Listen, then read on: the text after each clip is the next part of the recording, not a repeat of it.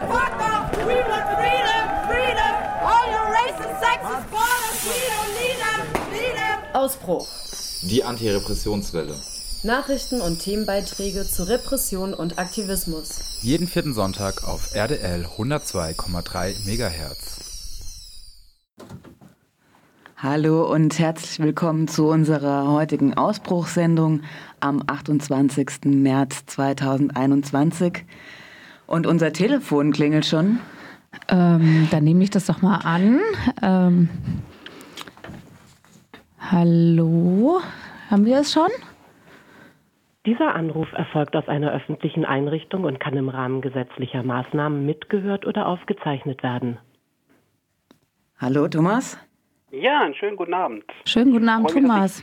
Schön, dass Ja, du da bist. Ähm, Und- wir. Ja, Ja, und ich freue mich, dass ich bei euch sein kann und bei den Hörerinnen und Hörern. Schön, wir starten nochmal die, Themen, äh, die Sendung mit den Themenüberblicken. und dann würden wir ähm, mit dir anschließend in deine Berichterstattung von der JVA kommen und du wolltest auch etwas zur Sammelpetition der Insassenvertretung ähm, berichten. Genau, und jetzt machen wir erstmal weiter ähm, mit dem Ja, außer, Überblick. Thomas, außer Thomas sind hier im Studio noch Max.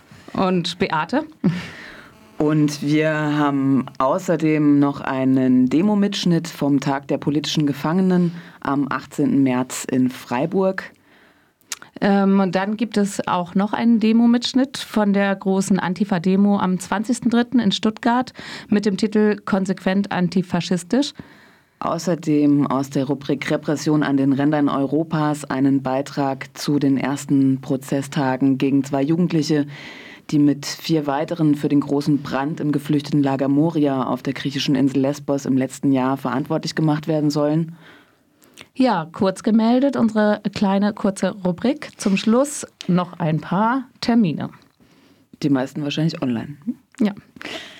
Also gut, dann starten wir doch mal, Thomas, ähm, mit deinem Bericht. Ich wollte fragen, gibt es etwas, ähm, was du uns Aktuelles aus der JVA berichten möchtest? Ja, ich würde gerne kurz über die äh, Sammelpetition aus dem Bereich der Strafhaft berichten. Als letztes, also fangen wir so an, die Gefangenenvertretung äh, ist ein Gremium, das besteht aus äh, den von in einer Haftanstalt äh, gewählten äh, Insassinnen und Insassen, wurde 1977 äh, im Rahmen der Strafvollzugsreform eingeführt. Und seitdem können äh, Gefangene äh, innerhalb einer Haftanstalt ein Gremium wählen. Die Rechte der äh, Gefangenen mit Verantwortung sind relativ beschränkt. Äh, Im Regelfall beschränken sie sich auf äh, die Möglichkeiten über den Speiseplan und vielleicht das Fernsehprogramm äh, mitzubestimmen. Ähm, es liegt allerdings an dann der Insassinnen und Insassenvertretung oder Gefangenenvertretung vor Ort, ob sie diese äh, Rechte, die dann ja, nach dem Gesetz relativ spärlich sind, doch nicht noch versucht auszubauen. Und hier in der JVA Freiburg äh, hat die hiesige gewählte Insassenvertretung am 1.6.2020, also jetzt vor knapp einem Jahr, schon eine Petition eingereicht, nachdem nämlich im Zuge des Lockdowns, der ja auch vor den Mauern äh, zu heftigen Einschnitten geführt hat, hier in der JVA zu einem vollständigen Besuchsverbot äh, geführt hat. Das heißt, Besucherinnen und Besucher wurden überhaupt nicht mehr eingelassen, was äh, für Gefangene einen existenziellen Einschnitt bedeutete. Von äh, circa 420 äh, Gefangenen damals haben 338 die Petition unterschrieben.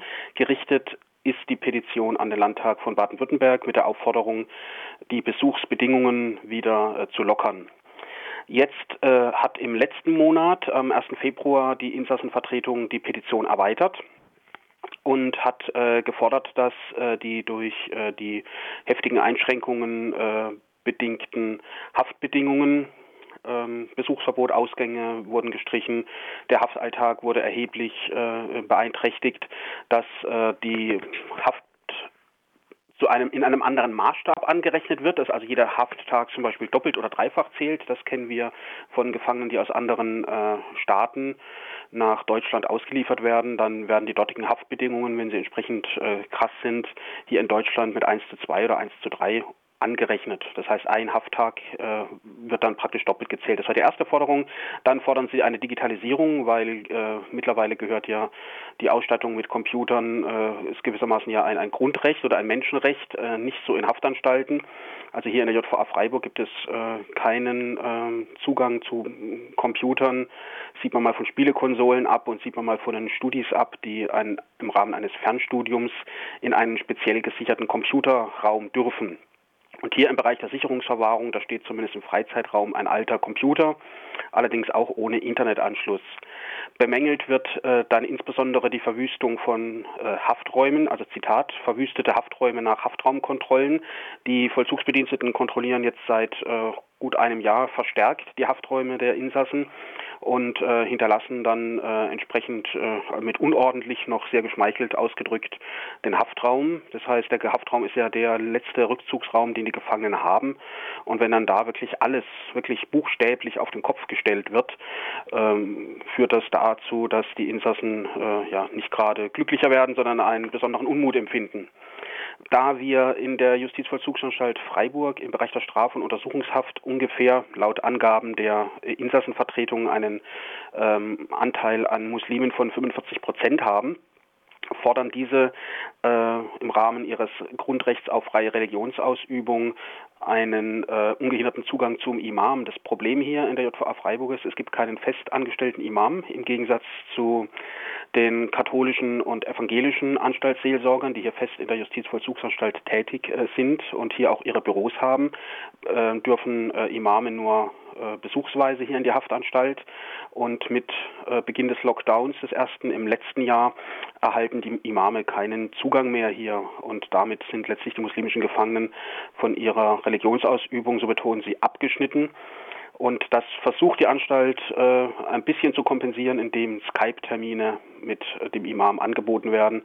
Allerdings äh, fordern äh, die Petenten eine Gleichstellung mit den christlichen Religionsgemeinschaften. Das heißt auch hier tatsächlich die, äh, das gemeinschaftliche Gebet mit einem Imam, so wie es ja auch für die christlichen Insassen die Möglichkeit gibt, äh, einen Gottesdienst zu besuchen. Das sind so die wesentlichen Forderungen. Ja, gibt es da überhaupt eine Begründung dafür, warum Imame nicht kommen dürfen und äh, christliche ähm, Priester und so weiter kommen dürfen? Die beiden äh, Anstaltsseelsorger, Herr Philippi und Herr Vrana, der katholische und der evangelische, sind hier fest in der Justizvollzugsanstalt tätig, sind äh, gelten also letztlich wie äh, Sozialdienst oder wie Psychologinnen und Psychologen oder Mitarbeiter der Anstaltsleitung, haben auch hier in der Haftanstalt ihre Büros. Und der Imam ist letztlich immer nur Gast, gewissermaßen wie eine Besucherin oder ein Besucher. Und die werden hier nicht mehr eingelassen. Also so seit Corona ähm, sind das dann die Auflagen quasi, dass Menschen von außen nicht mehr reinkommen. Genau. Ja. Im Zuge von Corona, genau. Ja. Und ähm, wie ist denn die Antwort auf die Petition gewesen? Du hast gesagt, es ist jetzt eine erweiterte Petition. Gab es schon auf die erste? Gab es da schon eine Antwort? Ähm, ja? Nein, das Petitionsverfahren nimmt in der Regel ähm, relativ lange Zeit in Anspruch. Also durchaus ein halbes Jahr ist da nicht äh, nicht, nicht unüblich und äh, aufgrund der Tatsache, dass ja kürzlich erst die Landtagswahlen stattgefunden haben, äh, erging jetzt wohl ein erster Zwischenbescheid des Landtages, dass man sich äh, bis Sommer gedulden möge, äh, weil jetzt der erste Landtag sich neu konstituieren äh, müsse, die Ausschüsse müssten neu besetzt werden und erst dann sei mit einer Bescheidung zu rechnen. Ja, da hoffen wir, dass da, äh, dieses dann bearbeitet wird und zu euren Gunsten entschieden werden kann.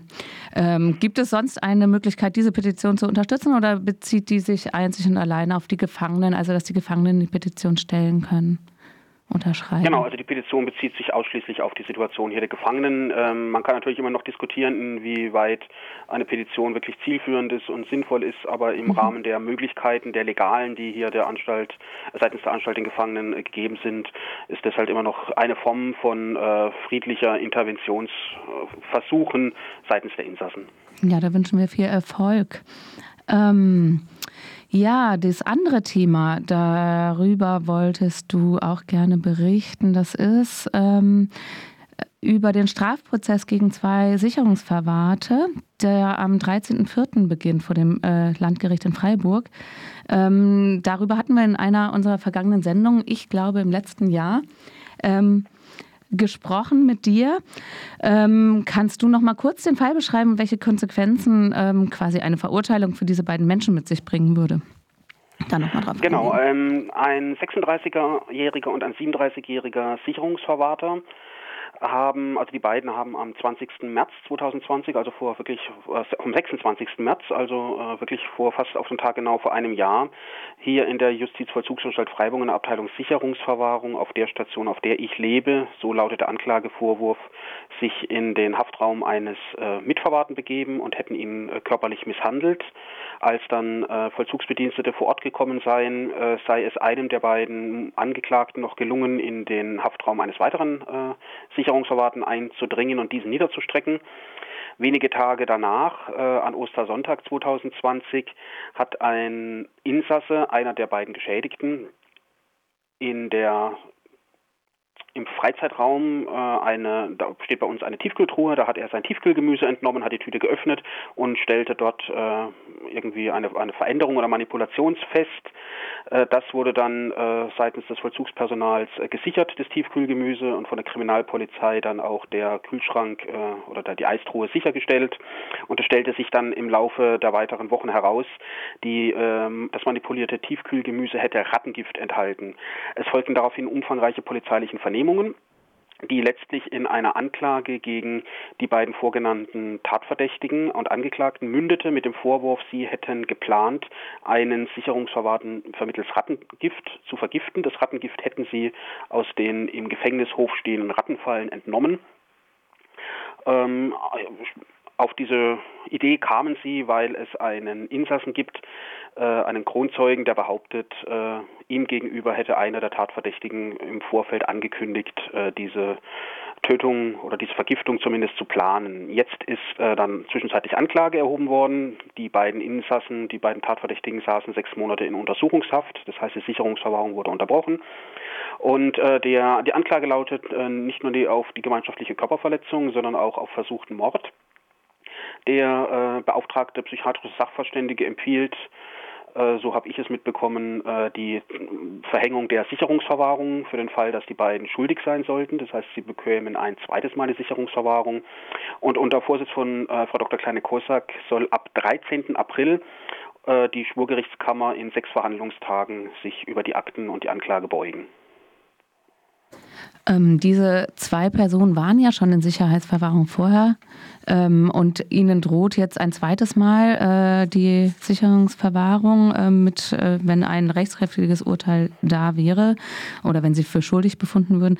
Ähm, was bedeutet das? Sind sie ähm, zwischenzeitlich äh, wurde geprüft, äh, ob sie dann doch entlassen werden würden oder wie sieht das aus? Im Bereich der Sicherungsverwahrung erfolgt jährlich die Überprüfung, ob die äh, Sicherungsverwahrung fortzudauern hat. Das fand auch offenbar in diesen Fällen statt. Äh, der eine ist in Rheinland-Pfalz und der andere in Hessen zurzeit äh, in Sicherungsverwahrung untergebracht. Ähm, allerdings ging angesichts äh, dieses Anklagevorwurfs Vorwurfs die äh, Prüfung wenig überraschend negativ aus. Und äh, sie werden für den Prozess wieder hier nach Freiburg verlegt werden und ähm, ja, also ich vermute mal für den Bereich, für den Teil der Körperverletzung, da werden sie nicht um eine Verurteilung herumkommen. Allerdings äh, würde diese Verurteilung dann auch schon ausreichen, ein zweites Mal äh, die Sicherungsverwahrung zu verhängen. Und mein Punkt ist ja, vielleicht kommen wir da noch drauf, ähm, die systemische Mitverantwortung oder Mitverantwortlichkeit des Justizsystems.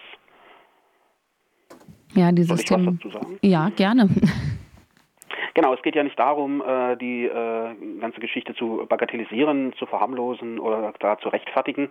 Ich hatte da gerade vor ein paar Tagen hier mit einem äh, Genossen und Freund aus Freiburg eine Diskussion, der meinte, man sollte den beiden nicht durch irgendeine Form der Berichterstattung, also den beiden Angeklagten, ein Forum bieten. Und ich finde, es geht gar nicht um ein Forum, sondern es geht um die Frage, was macht es mit Menschen, die in der Sicherungsverwahrung ankommen?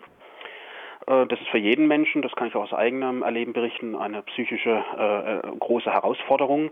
Ähm, was macht es allerdings mit den ganz jungen Menschen, wenn hier Menschen, so wie die beiden, schon mit Ende 20, Anfang 30 hier in der Sicherungsverwahrung aufschlagen, die also letztlich wenig mehr als ein Broken Home äh, kennengelernt haben in ihrer Kindheit, dann oft noch Heimerfahrung, äh, vom Heim in die Jugendstrafanstalt, von der Jugendstrafanstalt in die Erwachsenenstrafanstalt und von dort dann relativ schnell Ähm, meistens erfolgt ja dann auch eine Entlassung und dann folgt eine nächste Straftat. Die kann dann auch äh, ja, kleineren Kalibers, würde man hier im Gefängnis sagen, sein. Das heißt, da reicht dann auch ein, ein einfacher Raub, was für einen Menschen draußen natürlich immer noch eine große seelische Belastung ist, wenn einem das Handy weggenommen wird oder der Geldbeutel geraubt.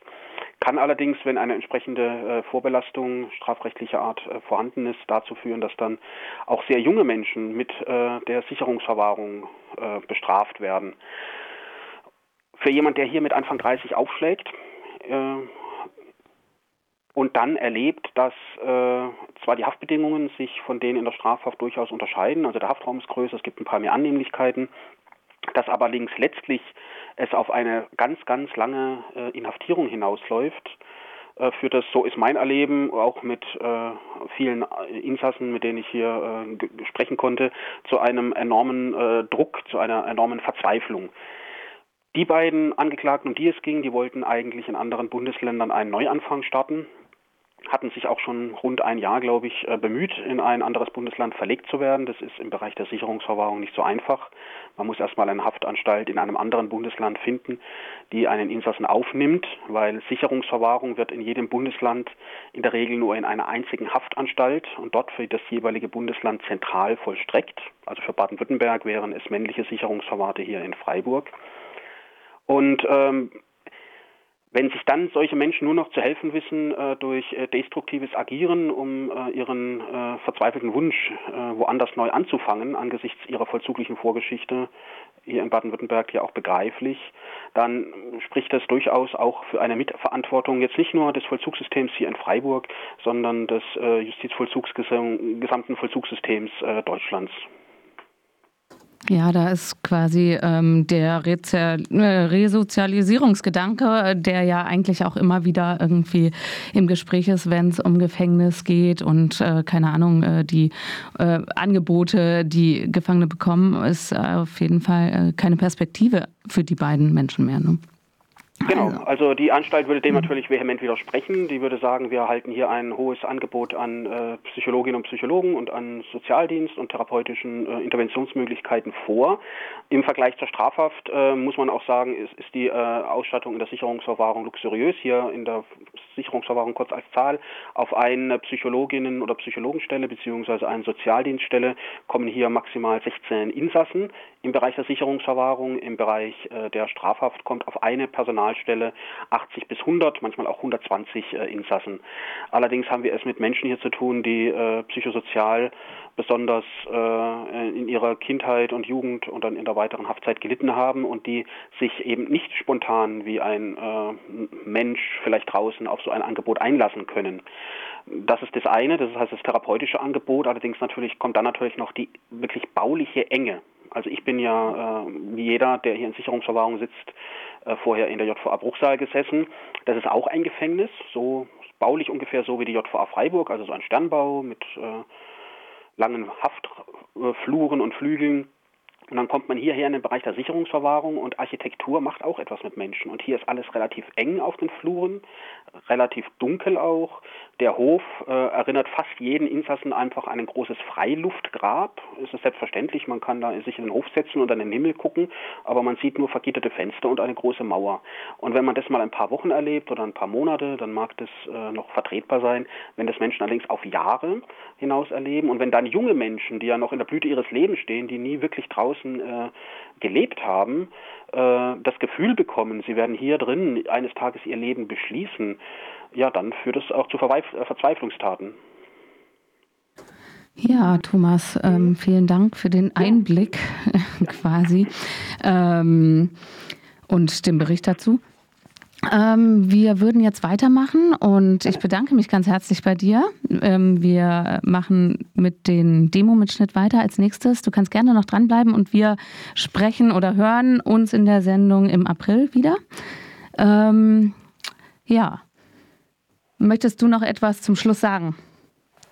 Ja, ich äh, bedanke mich, dass ich darüber sprechen durfte und äh, ich möchte noch ausnahmsweise einen Musiktipp loswerden. Gerne gibt ein wunderbares neues Lied äh, von Danger Dan. Mhm. Alles von der Kunstfreiheit gedeckt. Kann ich allen Hörerinnen und Hörern nur wärmstens empfehlen. Das ist ein toller Musiktipp. Heute spielen wir ihn nicht ein in die Sendung. Ähm, vielleicht schon. Wir schauen mal. GEMA-frei ist er wahrscheinlich nicht, aber ähm, wenn wir ihn finden, spielen wir ihn ein. Ja. Gut, vielen Dank, Thomas, und äh, bis zum nächsten Mal. Well, I've written many songs about the things that have gone wrong the wars and the killing and the lies. This world is full of hate and there's so much at stake. We must fight for our rights and for our lives. And we've gotta raise a fist for our right to exist in a world where freedom is alive. Der 18. März ist der Tag der politischen Gefangenen. Das ist ein Tag, der auch an die Aufstände der Pariser Kommune im Jahr 1871 und an dessen Zerschlagung und darauffolgende Repression erinnert. 1923 wurde dann von der Internationalen Roten Hilfe der Internationale Tag der Hilfe für politische Gefangene aufgerufen und seit 1996 nach dem Faschismus finden wieder jährlich Aktionen statt, Solidaritätsaktionen mit Menschen, die aufgrund von politischer Verfolgung hinter Gittern sitzen. So auch dieses Jahr in Freiburg. Es fand eine Kundgebung statt am Platz der alten Synagoge, an der sich ca. 50 bis 100 Menschen beteiligt haben.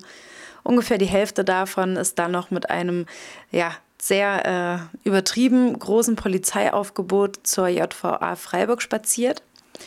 Es haben äh, verschiedene Redebeiträge stattgefunden von der Roten Hilfe Freiburg, Rote Hilfe Stuttgart, Solidaritätsgruppe aus Leipzig, der antifaschistischen Genossin Lina, Basel Nazi Frei war dabei, die äh, kurdischen Frau, das kurdische Frauenkomitee, Thomas Meyer-Falk hat ein Grußwort gesprochen, Martin Eikow, der in Stammheim einsetzt, Aktion Bleiberecht, Anarchist Black Cross Südwest, der IA Freiburg die Fantifa, also sehr, sehr viele Gruppen, die sich da beteiligt haben. Und wir möchten gerne in ein paar Redebeiträge reinhören. Zum einen vom Ermittlungsausschuss Freiburg, der nochmal eine grundsätzliche Knastkritik deutlich macht. Gefängnisse dienen den Herrschenden dazu, Menschen von der Bildfläche verschwinden zu lassen, die das Bild von einem schönen und gehorsamen Leben in einer kapitalistischen und autoritären Welt stören. Gefängnisse dienen dazu, soziale Verlierer zu bestrafen und auszubeuten. Sie dienen dazu, Armut zu verstecken und zu verstärken. Sie dienen dazu, durch Erniedrigung, psychischen Terror und Isolation zu zeigen, wer hier das Sagen hat. Sie dienen dazu, Widerstand gegen die Staatsgewalt zu ersticken.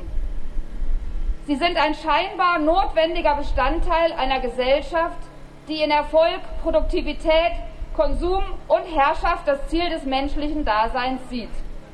So eine, Gesellschaft, so eine Gesellschaft wollen wir nicht.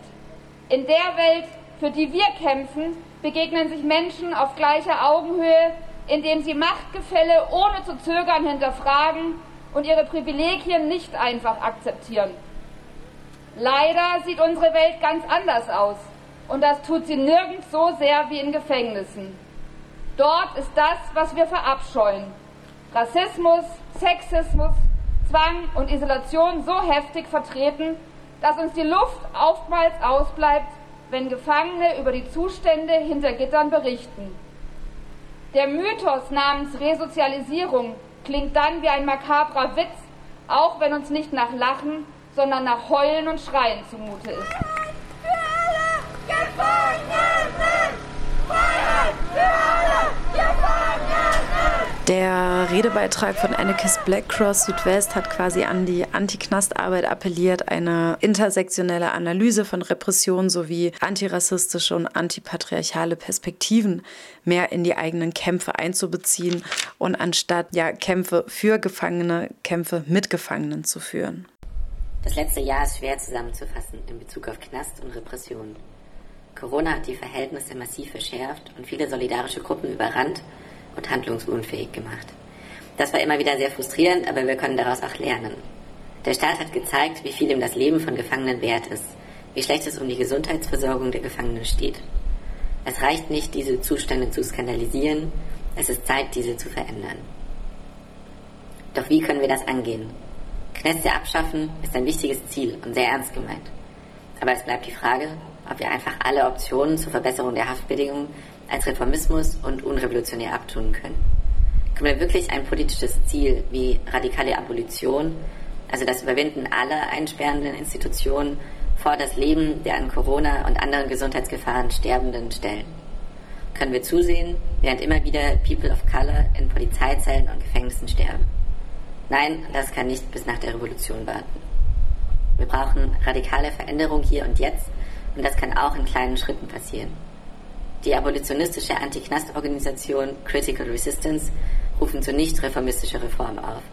Knäste sollen nicht humaner gemacht werden, damit sie bleiben können, sondern Schritt für Schritt untergraben und unnötig gemacht werden.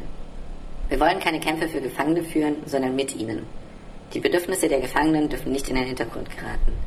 Im Kampf gegen das Einsperren müssen die Eingesperrten im Vordergrund stehen. Wir wollen nicht Anti-Knastarbeit machen, weil es gut als Aufnäher aussieht, sondern weil wir uns verbunden fühlen mit all denen, die hinter Gittern sind. Wir wollen gemeinsame Ideen und Lösungen entwickeln, in Kontakt stehen, voneinander lernen und Alternativen diskutieren und entwickeln.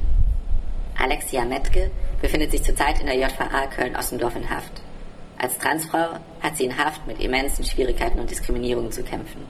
Draußen ist der Lebensalltag von trans, inter und queeren Menschen bereits geprägt von institutioneller Benachteiligung und Gewalt, von der Arztpraxis über Gerichte zur Straße.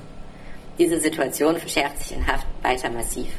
Menschen werden zwangvoll in geschlechtlich binär organisierte Knäste gesteckt.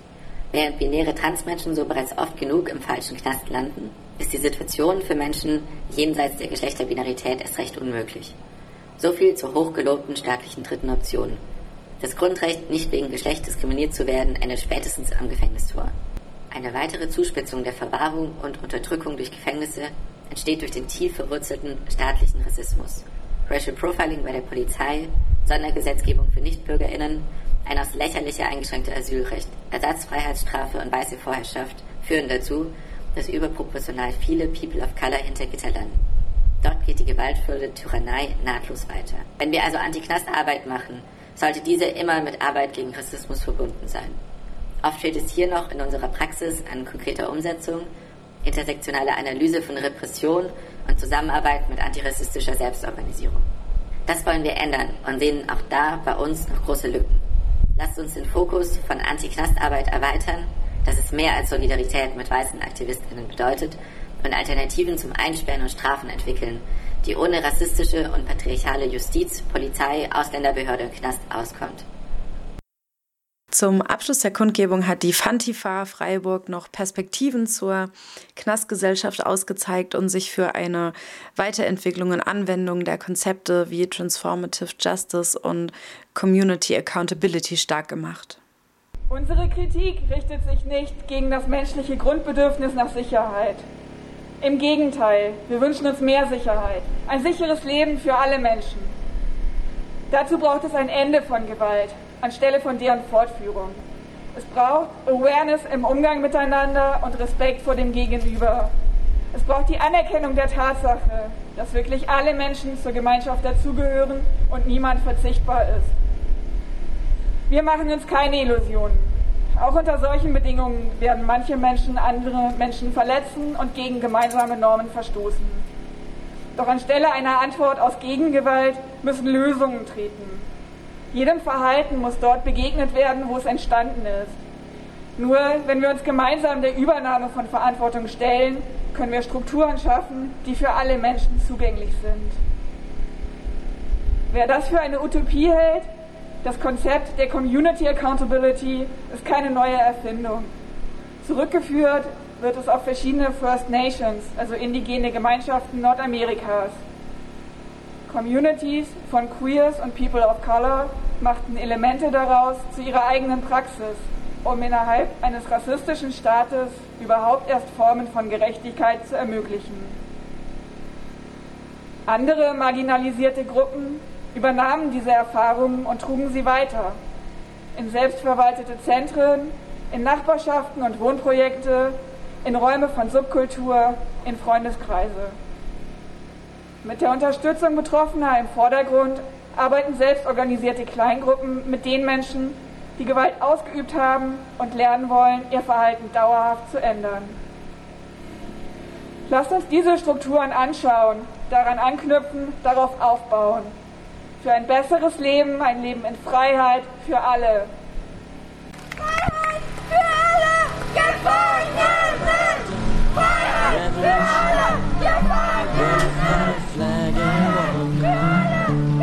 And if we close our eyes and we hold each other's hands, and if we sing out boldly in the night, we will watch the sunrise through the Am Samstag, den 20. März 2021, also zwei Tage nach dem Tag der politischen Gefangenen, demonstrierten rund 1000 Antifaschistinnen durch Stuttgart gegen die Verfolgung der antifaschistischen Bewegung. Die überregionale Demonstration zog immer wieder von Bengalos begleitet lautstark durch die Stadt. Beim Auftakt und den drei Zwischenkundgebungen wurden insgesamt zwölf Redebeiträge verlesen. Es folgt ein Zusammenschnitt aus verschiedenen Redebeiträgen der Demonstration. So, hallo zusammen, auch von mir nochmal. Es ist sehr schön, dass so viele Leute aus verschiedenen Ecken Deutschlands hier sind. Kein Wunder, sind wir doch überall in der ganzen BRD mit einer steigenden Repression konfrontiert. Ob in Leipzig, wo die Antifaschistin Lina eingesperrt wird, weil ihr direkte Angriffe auf Faschisten vorgeworfen wird. In Frankfurt, wo Verfahren gegen Leute laufen, die an einem Angriff auf ein Gericht beteiligt gewesen sein sollen. Oder in Hamburg, wo zum ersten Mal seit Jahren eine offen auftretende politische Struktur, der Rote Aufbau Hamburg, kriminalisiert wird. Überall dort kommt der Paragraph 129 zum Einsatz.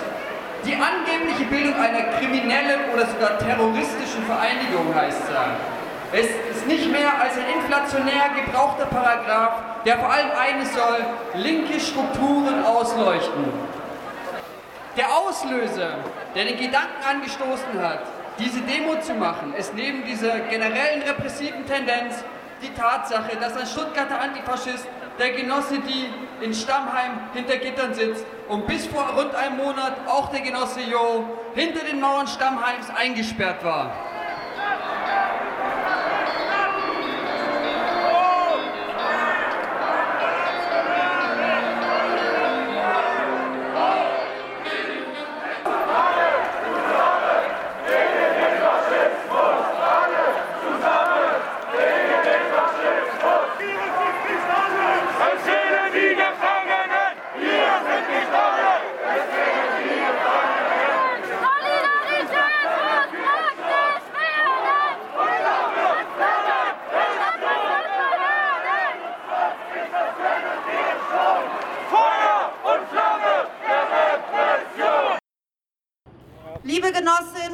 Freundinnen, das letzte Jahr war von vielen Aufständen und Revolten geprägt. In Polen, Nigeria, Myanmar, Indien, Spanien, Bolivien, den USA, der Türkei, Südafrika und vielen anderen Staaten gingen die Menschen auf die Straße, um gegen Ausbeutung, Korruption und Unterdrückung zu kämpfen. Die Liste ließe sich fortsetzen. Einige dieser Konflikte bestehen weiterhin offen und im Lichte einer mehr oder weniger breiten Öffentlichkeit. Doch sie alle brodeln zumindest unter der Oberfläche.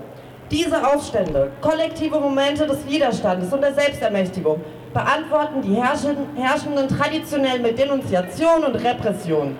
In der Türkei wurden nach den Angriffen der türkischen Armee in Südkurdistan und dem erfolgreichen Widerstand der Guerilla aus Rache mehr als 700 Mitglieder und Funktionäre der HDP verhaftet. In Myanmar wurde bei Protesten gegen die Junta stand heute mehr als 50 Personen ermordet und über 1500 weitere in die Gefängnisse gesperrt. Repression hat je nach Geschichte und regionalen Besonderheiten Unterschiede. Doch zielt sie immer auf Spaltung, Schwächung und letztendlich die Vernichtung einer linken revolutionären Bewegung ab. In der BRD kam es besonders nach dem G20-Gipfel 2017 zu diversen Gesetzesverschärfungen, neuen Polizeigesetzen in den Ländern und einer verschärften Repression gegen Linke im Allgemeinen. 2020 war ein Jahr, das geprägt war von staatlichen Angriffen auf die linke Bewegung. Zu nennen sind die vier Verfahren nach 129 und 129a in Frankfurt, Leipzig, Berlin und Hamburg, die bekannt wurden. Die Verfahren unter anderem in Koblenz, Hamburg, Celle und Stuttgart gegen kurdische Aktivistinnen nach 129a und b. Die harten Urteile im TKPML-Prozess, die Urteile im sogenannten Parkbank-Prozess, die Aufnahme der Rondenberg-Verfahren, die Angriffe auf Black Lives Matter und Migrantifa-Demonstrationen unter anderem in Hamburg und Berlin, die Festnahme von Antifas in Baden-Württemberg und nicht zuletzt auch die harten Urteile gegen rebellische Jugendliche nach diversen Ausschreitungen im Sommer.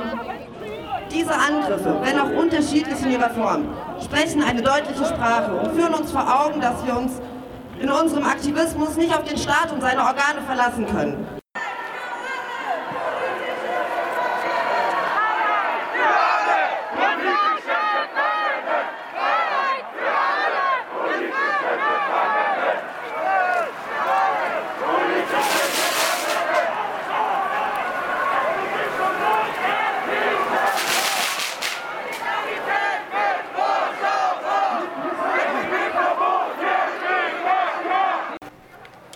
Grußwort für die hier vorlesen. Roschmarsch, Genossinnen und Genossen. Morgen ist Nevros, unser Neujahrsfest, das für unsere Einheit und dessen Widerstandskampf steht. Der Staat versucht uns zu schwächen, indem er Haftbefehle gegen uns erlässt und uns ins Gefängnis steckt. Sie können zwar unseren Körper einsperren, jedoch nicht unsere politische Denkweise und politische Aufrechterhaltung. Wir dürfen uns nicht von ihren Schikanen und Machenschaften einschüchtern lassen sondern müssen gemeinsam Widerstand leisten. An dieser Stelle solidarische Grüße an die Genossin Lina und die anderen politischen Gefangenen. Wir werden immer, überall sein. Wir werden in allen Kampffeldern aktiv sein, auch wenn ihr einige von uns hinter Mauern steckt. Das macht uns nur stärker. Denn unsere stärkste Waffe ist die Solidarität. Solidarität überwindet Mauern, ob im Gefängnis oder auf den Straßen. Wir werden niemals kapitulieren. Der kurdische Freiheitskämpfer Masum Doğan sagte, Kapitulation führt zum Verrat, Widerstand zum Sieg. Bi hevre serhildan, biji serok apo, biji serok apo, biji serok apo.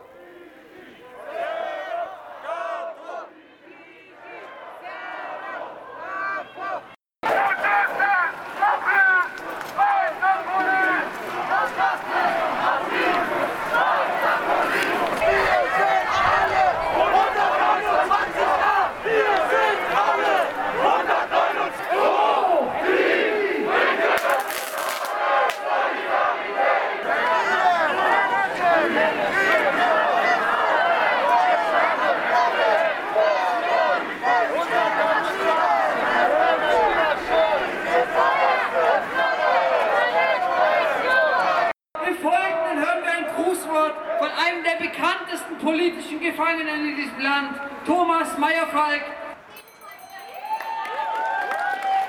Herzliche, solidarische und kämpferische Grüße auch aus dem Freiburger Knast. Im Windschatten der Pandemie planen die Parlamente und Repressionsbehörden weitere scharfe Einschnitte. Nur zwei Beispiele. Zum einen der niedersächsische Innenminister Pistorius, der die Antifa am liebsten ganz verbieten würde. Zum anderen die Attacken auf Indimedia.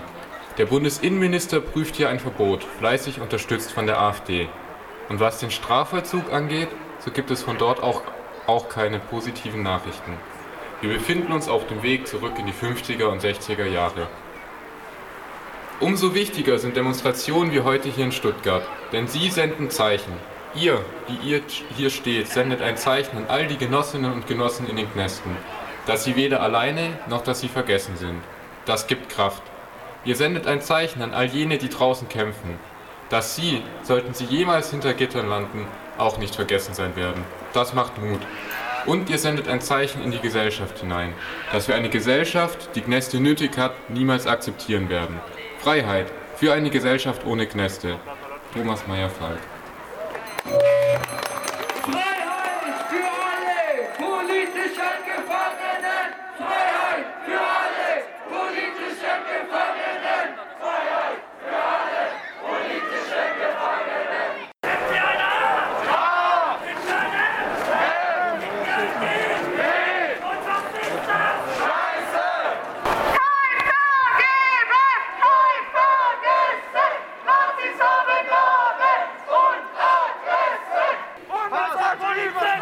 Schützen die Faschisten! Deutsche Polizisten! Schützen die Faschisten! Antifaschistinnen, liebe Antifaschisten, wir sind acht Antifa-Gruppen aus dem Südwesten, die seit mehreren Jahren praktische Antifa-Arbeit organisieren. Wir kommen aus Karlsruhe, Mannheim, Tübingen, Stuttgart, Villingen-Schwenningen, München, dem Rems-Murr-Kreis und der südlichen Weinstraße. Heute sprechen wir gemeinsam. Oft, wenn die antifaschistische Bewegung auf die Straße geht, wenn AfD-Wahlkämpfe gestört werden oder Nazis in die Schranken gewiesen werden, wird hinterher über Gewalt gesprochen. Die Rechten empören sich und sprechen von Terrorismus. Aber auch Journalistinnen verurteilen und schreiben von Extremismus. Und gar manche mit antifaschistischem Selbstverständnis distanzieren sich und finden diese oder jede Aktionsform schlecht oder schädlich. Natürlich geht es aber nicht um Gewalt. Mit der unglaublich abstrakten Diskussion über das Mittel der Gewalt, im Herauslösen von Aktionen und Aktionsformen aus dem gesellschaftlichen Kontext mit dem Stempel gewalttätig als einziges, als charakterisierendes Adjektiv soll konsequente antifaschistische Praxis delegitimiert werden. Manche von uns antworten hierauf, indem sie auf rechten Terrorismus, auf rassistische Brandanschläge und Morde, auf Halle, Hanau oder Hoyerswerda, auf den NSU, auf UNITA, Nordkreuz und die zahlreichen weiteren bewaffneten faschistischen Gruppen verweisen. Das ist richtig. Schließlich ist antifaschistische Praxis kein Selbstzweck, sondern die Antwort auf bzw. der Abwehrkampf gegen diese Phänomene. Eine Notwendigkeit. Und eben diese Notwendigkeit stellt ein einziges Kriterium an antifaschistische Praxis. Nicht, ob sie schön oder angenehm ist, nicht, ob sie verurteilt werden kann, sie muss wirken. Wo, wo, wo wart ihr in Hanau? Außer Faschus und Konzerne schützt ihr nichts. Außer Faschus und Konzerne, außer Faschus Faschus und Konzerne schützt ihr nichts. Uns erreichte hier noch ein Grußwort der zwei Betroffenen des Jamnitzer-Verfahrens. Liebe Genossinnen und Genossen, ich bin Jan, einer der Verurteilten im Jamnitzer-Prozess. Wir finden uns rund um den 18. März überall in Deutschland und auf der Welt zusammen, um uns die Repression ins Gedächtnis zu rufen, die so viel im Laufe unserer Kämpfe zu Betroffenen machte und macht. Der Tag ist ein Symbol für all die Revolutionären und Revolutionäre, radikale Linke und widerständige Menschen, die aufgrund ihrer Vorstellung einer befreiten Welt durch die Klassenjustiz und ihre Mittäterin mit Schikane, Isolation, Knast, Folter und Mord überzogen werden. Dieser Gedankengang scheint uns in weit entfernte autoritäre Regime zu führen. Doch diese Abläufe der Machterhaltung betreffen uns genau hier, wo wir leben. Wir können es spüren, wie sich die Stimmung in Kaltland verdunkelt. Der Rechtsruck wird konkreter, die Faschisierung ist im Gange. Wir spüren es, überall, wo uns der Staat in unseren Bemühungen entgegentritt. Sei es in Berlin beim Kampf um Freiräume, bei gelebten Antifaschismus in Leipzig und Baden-Württemberg oder bei, Konf bei der Konfrontation der Gentrifizierung bei uns in Nürnberg. Überall dort, wo wir dem Staat unangenehm werden, das Monopol auf die Strukturierung unserer Lebenswelt in Frage gestellt wird und ein Verlust ihrer Stärke droht, wird rigoros zurückgeschlagen. Unsere Gründe zu kämpfen werden gezielt marginalisiert, damit unser Widerspruch gegen ihr System nicht auf die Gesamtgesellschaft überspringt. So heißt es selbst in der Krise noch, Deutschland hätte kein Problem im Kapitalismus. Trotz einer Kontinuität faschistoider Morde sind auch Faschistinnen kein Problem hierzulande. Und obwohl wir im Gostenhof in Nürnberg täglich sehen können, wie die Interessen der Besserverdienenden durchgesetzt werden, wie die prekäre und lohnabhängige Klasse aus ihren Lebenswelten verdrängt werden, wird kein Aufsehen gemacht um die soziale Spaltung, die sich auftut. Im Gegenteil, diejenigen, die sich gegen die Verdrängung stellen, werden kriminalisiert. Bei uns folgte ein juristischer Rachefeldzug, der keinen anderen Namen verdient. Das Urteil stand bereits fest, als ich meine Vorladung bekam. Dass ich an diesem chlorreichen Abend am Jamnitzer nicht im Gostenhof war, sollte kein Hindernis sein. Ihre Druckkulisse brauchte ein Exempel. Doch wir wissen, was Kapitalismus und Faschismus für uns bedeutet und wir werden weiter kämpfen bis zur Überwindung der herrschenden Verhältnisse. Mich erwarten anderthalb Jahre Knast und trotzdem bleibe ich leidenschaftlich für die Sache. Mit unseren geteilten Idealen für eine solidarische Welt teilen wir auch eine Verantwortung. Die Verantwortung für Betroffene von Repression. Kümmert euch um eure Gefangenen, schreibt Briefe, organisiert Kundgebungen, wo sie euch hören können sammelt Geld für die Soli-Arbeit, bleibt solidarisch. Wir wurden verurteilt, doch unsere Urteile sollen nicht umsonst sein. Der Kampf geht weiter. Unsere Solidarität gilt den antifaschistischen Genossinnen in Stuttgart. Der 18. März ist jeden Tag Freiheit für alle politischen Gefangenen.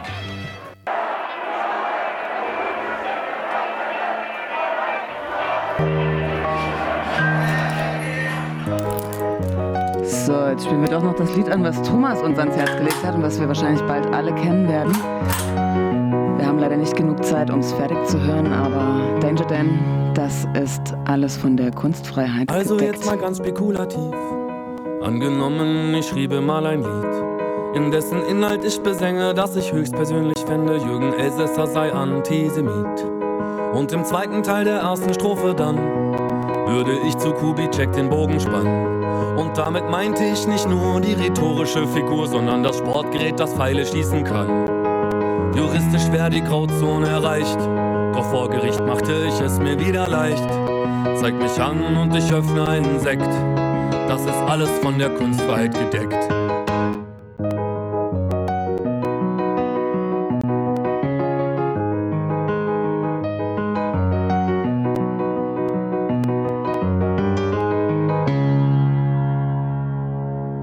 Das Geflüchtetenlager Moria ist letzten September komplett abgebrannt. Es war damals als brennendes Mahnmal einer menschenverachtenden europäischen Asylpolitik in aller Munde und äh, die Proteste der damaligen, ich nenne es jetzt mal Insassen, weil bewohnt, also Bewohnerinnen, die sich äh, einer Verlegung in das nächste Schreckenslager widersetzen wollten, wurden brutal niedergeschlagen.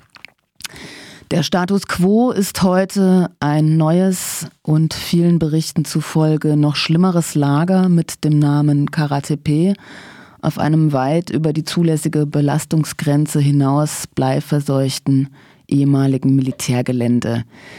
Damals, kurz nach dem Brand, wurden dann ziemlich schnell und laut solidarischen BerichterstatterInnen wie der Can't Evict Solidarity Kampagne willkürlich sechs Jugendliche der Brandstiftung verdächtigt und in Untersuchungshaft genommen. Jetzt, nämlich genau sechs Monate nach dem Brand von Moria, der am 8. September 2020 ausgebrochen ist, am 9. März 2021 wurden zwei der sechs Angeklagten der Prozess gemacht und die wurden zu fünf Jahren Haft verurteilt in erster Instanz. Johannes, kannst du erstmal kurz was zu den Angeklagten, den Moria 6, erzählen?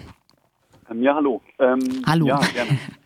Hallo. Also, wie schon richtig gesagt, es wurde nach dem Brand im September wurden recht schnell sechs äh, Personen festgenommen, Jugendliche, von denen allerdings nur zwei offiziell als Minderjährige ähm, anerkannt wurden.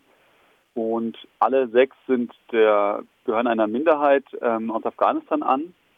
Und die wurden jetzt eben nach sechs Monaten, das ist die Höchstdauer für Untersuchungshaft für Minderjährige, wurden ähm, in einem ziemlichen Schnellverfahren wurden diese wurden zwei von den sechs eben verurteilt. Die Personen sind als Asylsuchende nach Griechenland gekommen und ähm, vielleicht auch noch interessant, diese Anklage kam halt zustande, weil es eine Aussage gibt von einer Person, man spricht von sogenannten Community Leaders, einer Person auch aus Afghanistan, aber eben von einer anderen Bevölkerungsgruppe, die die Angeklagten gehören einer Minderheit an in Afghanistan, einer sozialen, die eben von der von großer Bevölkerung diskriminiert wird und darum darauf stützt sich eben auf die Anklage von einer Person aus einer anderen Bevölkerungsgruppe stützt sich dann eben diese Anklage gegen die ähm, gegen die sechs Personen. Du hast jetzt gerade schon gesagt, im Eilverfahren, wie verlief denn der Prozess am 9. genau? Hm, Vielleicht, also es war so, dass wir recht überraschend dieser Prozess ziemlich äh, Nacht- und Nebelaktionen, der stattgefunden hat. An dem 8. März, das war der Montag, gab es die Info auf einmal von Menschen aus dem Umfeld, dass dieser Prozess auf einmal stattfinden soll. Und der wurde, man muss glücklicherweise sagen, verschoben, weil eine angeklagte Person Fieber hatte. Und nur deswegen konnten sich dann überhaupt die Anwältinnen und die Unterstützerinnen noch ähm, organisieren und orientieren und da eben am 9. März dann ähm, dazukommen und diesen Prozess eben begleiten. Mm, Ja, der Prozess war, ich habe im Schnellverfahren gesprochen, also wir können davon sprechen, dass der sehr, also auf jeden Fall rechtsstaatliche Prinzipien verletzt hat und von Unregelmäßigkeiten durchzogen war. Also generell, als er begonnen hat, wurden Unterstützerinnen, die vor dem Gebäude waren, wurde verwehrt, dass die ins Gebäude rein können und auch ähm, mit Strafen belegt. Also das ist ein, ähm, auch eine beliebtes Instrument, diese Corona-Strafen zu verhängen. Vielleicht da am Rand, es werden halt auch versucht, NGOs und Unterstützerinnen äh, zu kriminalisieren aktuell und verantwortlich zu machen für den Brand. Das vielleicht erst am Rande. Genau, der Prozess selber lief so ab, dass es ähm, nur zwei, und nur, obwohl es mehr gegeben hätte, nur zwei Zeuginnen für die Betroffenen zugelassen wurden und eben eine ganze große Zahl, nämlich 17 an Zeugen für die Anklage. Und ja, die Aussagen waren tatsächlich größtenteils nicht relevant für die für das Verfahren. Zwei Polizisten haben gesagt, sie würden die erkennen, die Angeklagten. Ich kann nur ein Beispiel nennen. Der eine Polizist meinte, der Angeklagte ist sehr klein und als er dann aufgestanden ist auf Aufforderung von des Richter, war er größer als der Polizist. Also so von dem von den Aussagen her war das haben sich ja mehr widersprochen. Ja, im Endeffekt wurden die beiden, die beiden schuldig gesprochen für ein, die Anklage der Brandstiftung mit Gefährdung von Menschenleben, was in Griechenland fünf Jahre Haft beurteilt, von denen sie im Endeffekt zweieinhalb Jahre absitzen müssen. Was fallen gelassen wurde, immerhin muss man sagen, ist der Freispruch, äh, also der Freispruch äh, wurde erteilt ähm, in der Anklage der Mitgliedschaft in einer kriminellen Vereinigung. Das hätte ähm, tatsächlich eine Strafe von 15 Jahren bedeuten können. Also genau, diese kriminelle Vereinigung wurde fallen gelassen, aber genau, diese Brandstiftung mit Gefährdung von Menschenleben wurde eben aufrechterhalten. So lief der Prozess auf jeden Fall ab und es waren solidarische Anwältinnen vor Ort und auch dieses Legal Center Lesbos, die werden auf jeden Fall Berufung einlegen gegen das Urteil. Dass das dann quasi so ohne Vorankündigung äh, ein Prozesstag ins Leben gerufen wurde, auch dass die Anwältinnen äh, dass quasi dann nochmal die Frage gestellt wurde, ob jetzt wirklich solidarische Anwältinnen zugelassen werden sollen oder ob nicht doch eine Pflichtverteidigung die Verteidigung übernimmt. Sind das ähm, wirklich rechtsstaatliche Verfahren, die so korrekt ablaufen, oder? Also der ähm, griechische Premierminister Mitsotakis hat auch schon im September hat er schon die Schuld, ähm, hat er schon sozusagen verurteilt. Er hat gesagt, verantwortlich für den Brand sind sechs afghanische Geflüchtete, das hat er so gesagt und hat damit im Endeffekt schon eine Vorvertretung vorweggenommen. Das ist, wir sehen es so, dass es einfach ganz klar in diesen Fällen, es braucht Sündenböcke, die griechische Regierung braucht Sündenböcke für die für die aktuelle Situation, für die katastrophalen Zustände in den äh, Hotspot-Lagern auf den Inseln. Und im Endeffekt wurde das der internationalen Welt äh, vor Augen geführt durch den Brand, wurde die, sind die Bilder ja um die Welt gegangen. Wir haben sie wahrscheinlich alle gesehen und dafür braucht es halt Verantwortliche, auch um von sich selber abzulenken. Und, und im Endeffekt, ja, es gab keine, keine Fairness im Verfahren, keine Unduldsvermutung und eben auch der Versuch, die eine, eine also wurde ja auch so durchgezogen, die Verteidigung so schwierig zu machen, beziehungsweise die Unterstützung vor Ort zu verunmöglichen und das eben schnell durchzuziehen. Das Urteil reiht sich ja auch so ein bisschen in eine Unrechtssprechung, nenne ich es jetzt mal, gegen Geflüchtete in Griechenland und auf den griechischen Inseln ein. Das Stichwort Moria 35. Kannst du dazu noch ein bisschen was sagen? Genau, wir beobachten das seit Jahren. Also wir begleiten auch einige Proz also Prozesse und Betroffene schon seit einigen Jahren. Und sind, es folgt tatsächlich immer einem ähnlichen Muster. Es ist ja so, dass die Situation in den Lagern auf den Inseln einfach un unmenschlich und unerträglich ist. Und sobald Menschen dagegen protestieren, im Fall der Moria 35 waren es eben, wurde, gab es eine völlig friedliche Sitzblockade vor dem Büro für Migration in, in Moria selber. Und das wurde durch die Polizei mit unter großer Gewalt aufgelöst. Und im Nachgang gab es eben dann wurden nach und das muss man sagen Racial Profiling wurden Menschen festgenommen. Nach dem Aussehen wurden 35 Menschen festgenommen von der Polizei, die teilweise noch nicht mal in einem Lager waren zum Zeitpunkt des, Protest, äh, des Protestes und dem, was ihnen vorgeworfen wird. Das waren 35 Personen, die saßen dann mehrere Monate in Haft, in Untersuchungshaft. Das ist tatsächlich ein äh, beliebtes Mittel auch in Griechenland, ähm, lange Untersuchungshaft.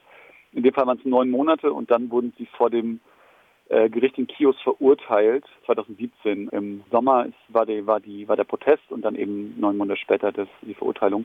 Und auch das zieht sich durch. Also es gab weitere Fälle, die Moria 8, das waren auch acht Personen, die nach dem ähnlichen Prinzip, es gab Proteste gegen die Zustände, die werden massiv niedergeschlagen. Es kommt zu einer Kriminalisierung der Geflüchteten, der Menschen, die in den Lagern leben müssen. Und äh, dann Verurteilung, um eben auch abzulenken von der eigenen Schuld oder halt auch abzuschrecken, dass die Menschen nicht protestieren. In dem Fall in Moria 8, das ist äh, jetzt eineinhalb Jahre her, gab es tatsächlich dann einen Freispruch, weil sich durch dann äh, Unterstützung und durch solidarische Anwältin gezeigt werden konnte, dass die Vorwürfe absolut haltlos waren. Aber das sind seltene Fälle, wo es gelingt, dann äh, eben Freisprüche zu erwirken. Und folgt aber tatsächlich diesem Muster. Und wir haben ähnliche Fälle auf Kios, gibt es im Lager Vial, gab es ähnliche Fälle oder auch auf dem Festland. Und das zieht sich tatsächlich durch. Wie geht es jetzt weiter in dem aktuellen Verfahren der Moria 6? Also es wurden ja jetzt zwei Angeklagte der sechs Angeklagten verurteilt. Gegen diese Verurteilung, eben diese fünf Jahre Haft, von denen du auch schon gesprochen hast, werden wir oder werden die Anwältinnen, die die Betroffenen unterstützen, Berufung einlegen und eben versuchen, das zu kippen.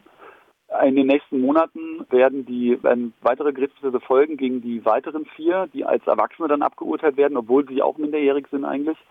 Auch die sind wegen Brandstiftung mit Gefährdung von Menschenleben und Mitgliedschaft in einer kriminellen Vereinigung angeklagt. Und wir werden das weiter beobachten. Wir werden weiter versuchen, solidarisch zu sein und dafür Öffentlichkeit zu schaffen und eben auch versuchen, da Spenden für zu sammeln, um das zu unterstützen, um Anwälte zur Verfügung zu stellen und eben auch Strafen, die ausgesprochen werden, sind auszugleichen und auch die Angeklagten, wenn sie dann im Gefängnis sitzen, so wie das gerade ist, auch zu versuchen, finanziell zu unterstützen. Das war äh, Johannes von der Can't Evict Solidarity Kampagne. Termine. Bei taka.fr zum Beispiel gibt es morgen im Rahmen der Wochen gegen Rassismus einen Vortrag zu Umgangsformen mit Racial Profiling und rassistischer Polizeigewalt. Äh, super wichtiges Thema, 17 bis 19 Uhr. Und unsere Sendung vom 25. April, die nächste, wollen wir euch auch ganz warm ans Herz legen. Und zwar werden wir da eine Sondersendung zum Paragraphen 129 des Strafgesetzbuches senden. Der Paragraph 129 mit A's und B's stellt die Bildung krimineller terroristischer Vereinigungen im In- und Ausland unter Strafe. Ist ein unglaublich mächtiger Gegner unserer Privatsphäre und politisch aktiver Menschen. Und die Sendung ist am 25.04. Um 21 Uhr.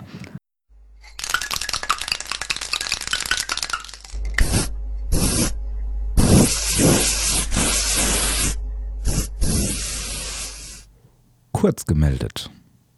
Die linke Kiezkneipe Meuterei in Berlin wurde am 25. März geräumt. Zurzeit werden immer mehr Freiräume in Berlin plattgemacht, wie zum Beispiel die Liebigstraße, der Wagenplatz Sabogaden und die Rummelsburger Bucht. Auch gegen die Riegerstraße 94 und die Köpi wird aktuell mobil gemacht. Bei der Räumung der Meuterei gab es mehrere dezentrale Aktionen. Dabei ging einiges zu Bruch und vieles wurde dem Feuer übergeben. Autonome Gruppen kündigten schon im Vorfeld an, dass die Räumung einen hohen Preis haben werden. Zitat Wir werden uns zusammenschließen, gemeinsam Pläne schmieden und die Stadt der Reichen angreifen. Wir werden nicht sagen, wann und wo, weil es taktisch nicht das Schlauste wäre, aber auch, weil wir es nicht können. Wir haben keine FührerInnen und wir brauchen keine. Aber wir können mit Sicherheit sagen, dass die Räumung einer dieser Projekte teuer werden würde. Denn jede Räumung hat ihren Preis. Unseren Feinden sagen wir, ihr habt das Streichholz in der Hand und es brennt bereits. Es ist eure Entscheidung, ob ihr es jetzt noch ins Benzinfass werfen wollt, denn ihr wisst nicht, wann und wo sich das Feuer ausbreiten wird. Am Dienstag, den 23. März, wurde nahe der italienisch-französischen Grenze eine selbstverwaltete Notunterkunft für Menschen auf der Flucht geräumt. Das Chez Jésus ist ein ehemaliges Bahnwärterhaus in U im Piemont in den Alpen. Es wurde im Dezember 2018 besetzt. Im Vorfeld zum Frauenkampftag wurde die Kapelle der rechten Piusbruderschaft in Freiburg mit Farbe verschönert und der Spruch Piusbrüder abtreiben an der Fassade hinterlassen. Wir zitieren aus dem Bekennerinnenschreiben. Wir haben zum Frauenkampftag am 8. März die unauffällige Kapelle der Piusbruderschaft in der Weichertstraße in Freiburg mit pinker und schwarzer Farbe angegriffen, da wir die antisemitischen, antifeministischen und homophoben Einstellungen der Piusbrüder entschieden ablehnen. Mit diesem Angriff haben wir ihre unscheinbare Präsenz in unserer Stadt sichtbar gemacht. Jeden Freitag nach Ostern veranstalten sie eine Demonstration in Freiburg, den sogenannten Marsch des Lebens, an dem unter anderem auch bekannte HolocaustleugnerInnen und AfDlerInnen mitlaufen. Letztes Jahr konnte dies verhindert werden. Lasst uns auch dieses Jahr die Rechten und Fundamentalisten nicht laufen. Am Abend des 13. März gab es in Jena eine Scherbensponti durch die Innenstadt. Protestiert wurde gegen eine zu saubere Stadt und Gentrifizierung, auch gegen Grüße an die Räum an die von Räum auch gegen Grüße an die von Räumung bedrohte Riegerstraße 94. Innerhalb kürzester Scha Zeit schaffte die Sponti einen Sachschaden von 80.000 Euro. Jena bleibt dreckig. In Tübingen ist seit Anfang März das Haus in der Münzgasse 13 besetzt. Das letzte Mal wurde das Haus 1977 besetzt und dann durch das Studierendenwerk legalisiert. Jetzt wollen die BewohnerInnen das Haus in eigener Hand verwalten. Da das Studierendenwerk Gespräche bisher ablehnt, haben sich die BewohnerInnen entschlossen, die Mietzahlungen einzustellen